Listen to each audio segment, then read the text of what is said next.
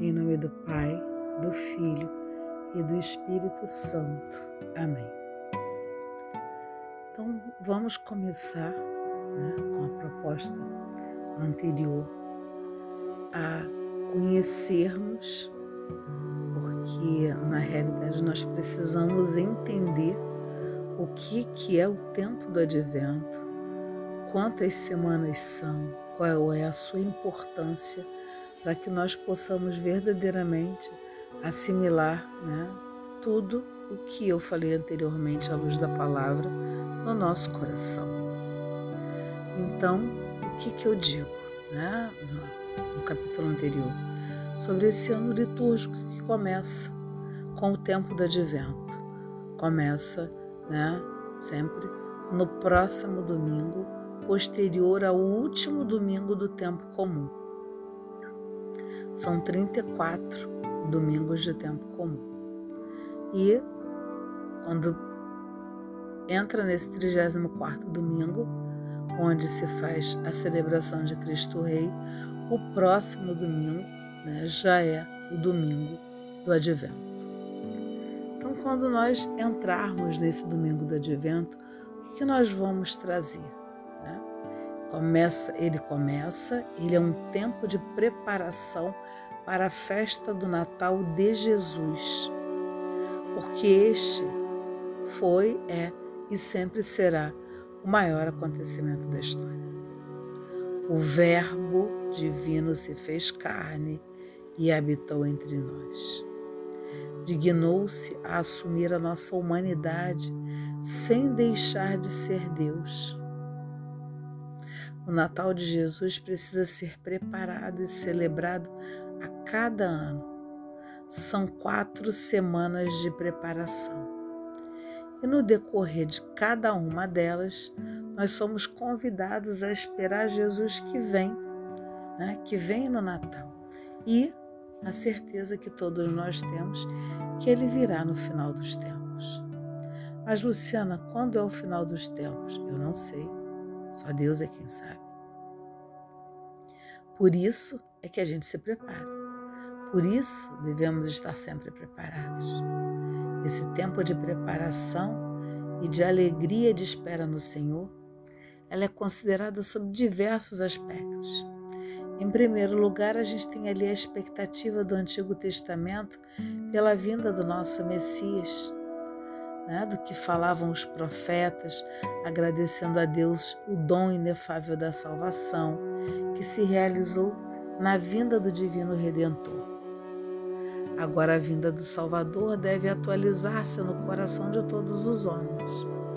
Enquanto a história se encaminha para a parousia, ou seja, a vinda gloriosa do Senhor.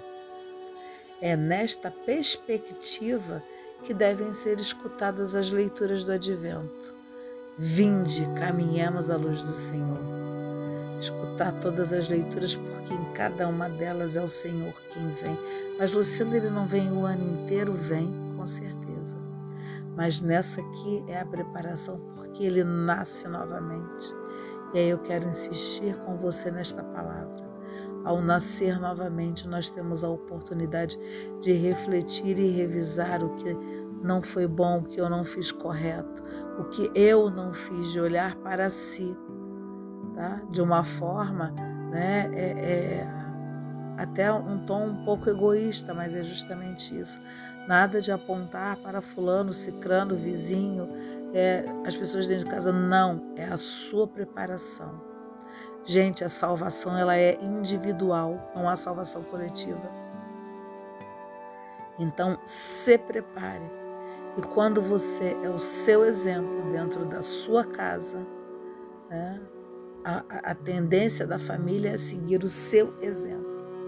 Então, se utilize disso para né, trazer as pessoas para ter mais proximidade, para a família estar mais próxima para a família estar mais próxima dessa desse momento glorioso que é Cristo que nasce novamente.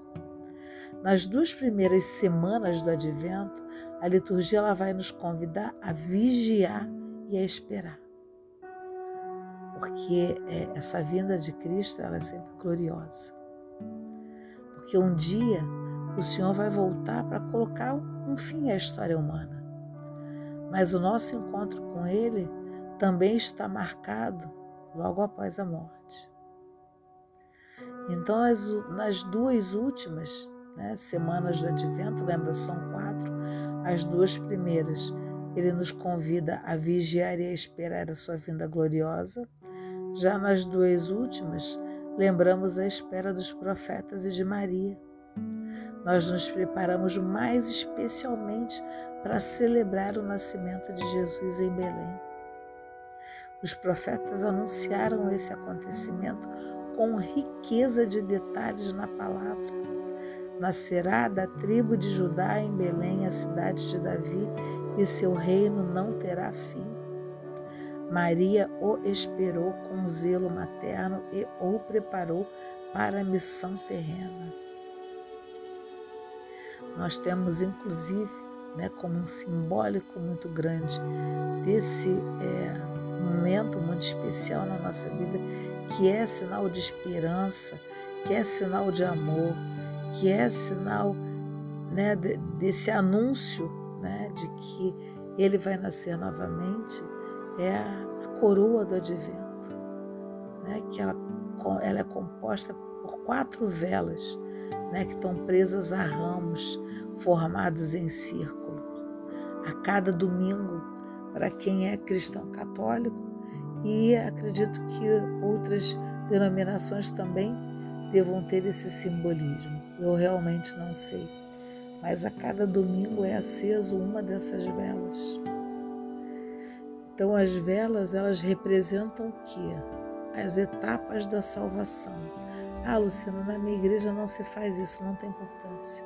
Só lembre-se disso. A cada domingo, a partir do dia 28, dia 28 é o primeiro domingo do advento. Lembre-se que o dia 28 e o próximo domingo você ora e vigia na expectativa. E nos últimos dois se prepara porque ele já vem, ele já vai nascer. Então, para a igreja que trabalha, né, que tem a cultura da, da, do acender as velas, à medida que os domingos vão passando, vai acendendo uma vela até chegar ao quarto domingo onde todas estão acesas. Os ramos estão em círculo, né? e aí usam cipestres, usam pinheiro, outra árvore ornamental, né? porque, como eu disse, é algo simbólico. Né? E essa coroa nos lembra a esperança cristã, que é alimentada né, com a proximidade do Natal. E esse círculo, e o círculo, quando você olha para o círculo, ele não tem, né? Você não sabe onde ele começa, onde ele termina.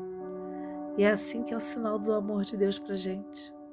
Ele é eterno, ele não tem interrupção, ele não tem predileção. Durante né, o período do advento, prevalece a cor roxa. Por que a cor roxa, Luciana? Porque ela simboliza a nossa conversão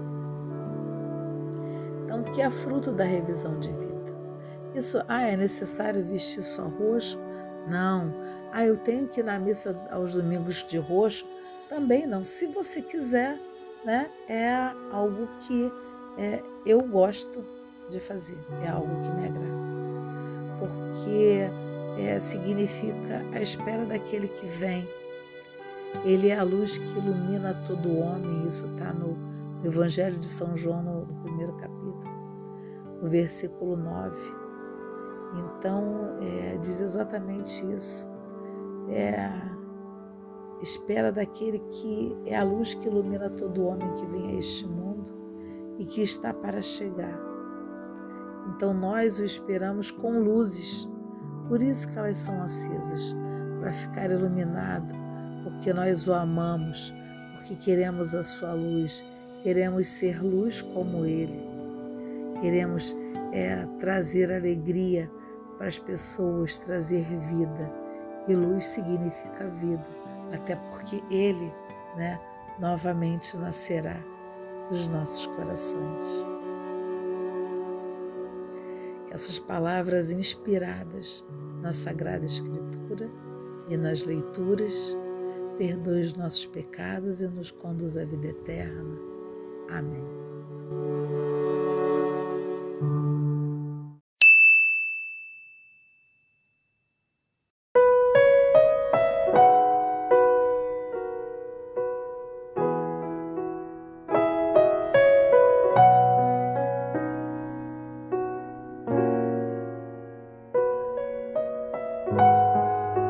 Pelo sinal da Santa Cruz, livra-nos Deus, nosso Senhor, dos nossos inimigos.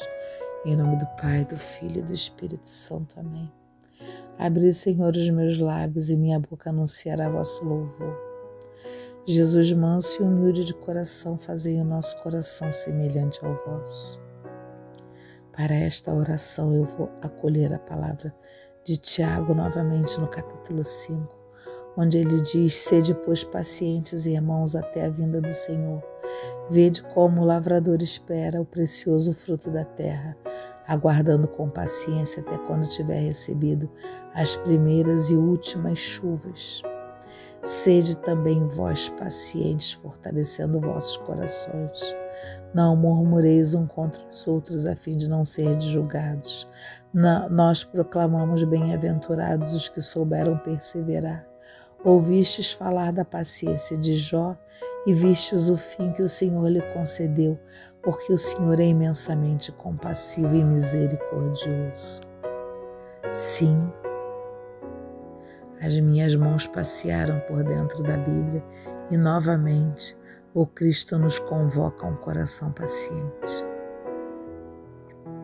Ele quis que eu trouxesse essa palavra novamente para lembrarmos que dentro dessa nossa oração, nós devemos pedir a Deus, diante de tudo que vem nos acontecendo desde o ano passado, um autocontrole emocional. Então eu quero pedir para o Senhor agora, Senhor, para mim e para todos os que estão me ouvindo, para que a gente tenha esse autocontrole emocional para suportar as situações desagradáveis e incômodas e até mesmo injúrias de terceiros e até mesmo de pessoas de dentro da nossa casa, sem perder a calma, a concentração, para que sejamos mais tolerantes também com os erros alheios diante de todas as situações e fatos indesejados. Para que nós tenhamos paciência também, Senhor, para significar a perseverança em relação a algo como resposta a uma situação, uma ação aparentemente que não tem previsão de se concretizar, como por exemplo, uma dependência química de alguém da nossa família, um câncer, violências, entre tantos outros casos. Mas que essa paciência, na realidade, seja fruto de um juízo reto, para que nós tomemos as atitudes de acordo com a sua orientação.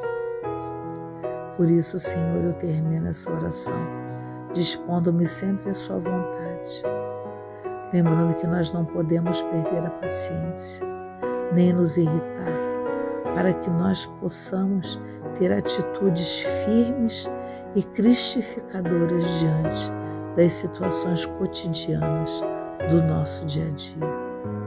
E lembrando que a paciência é um dom do Espírito Santo e deve ser pedido diariamente.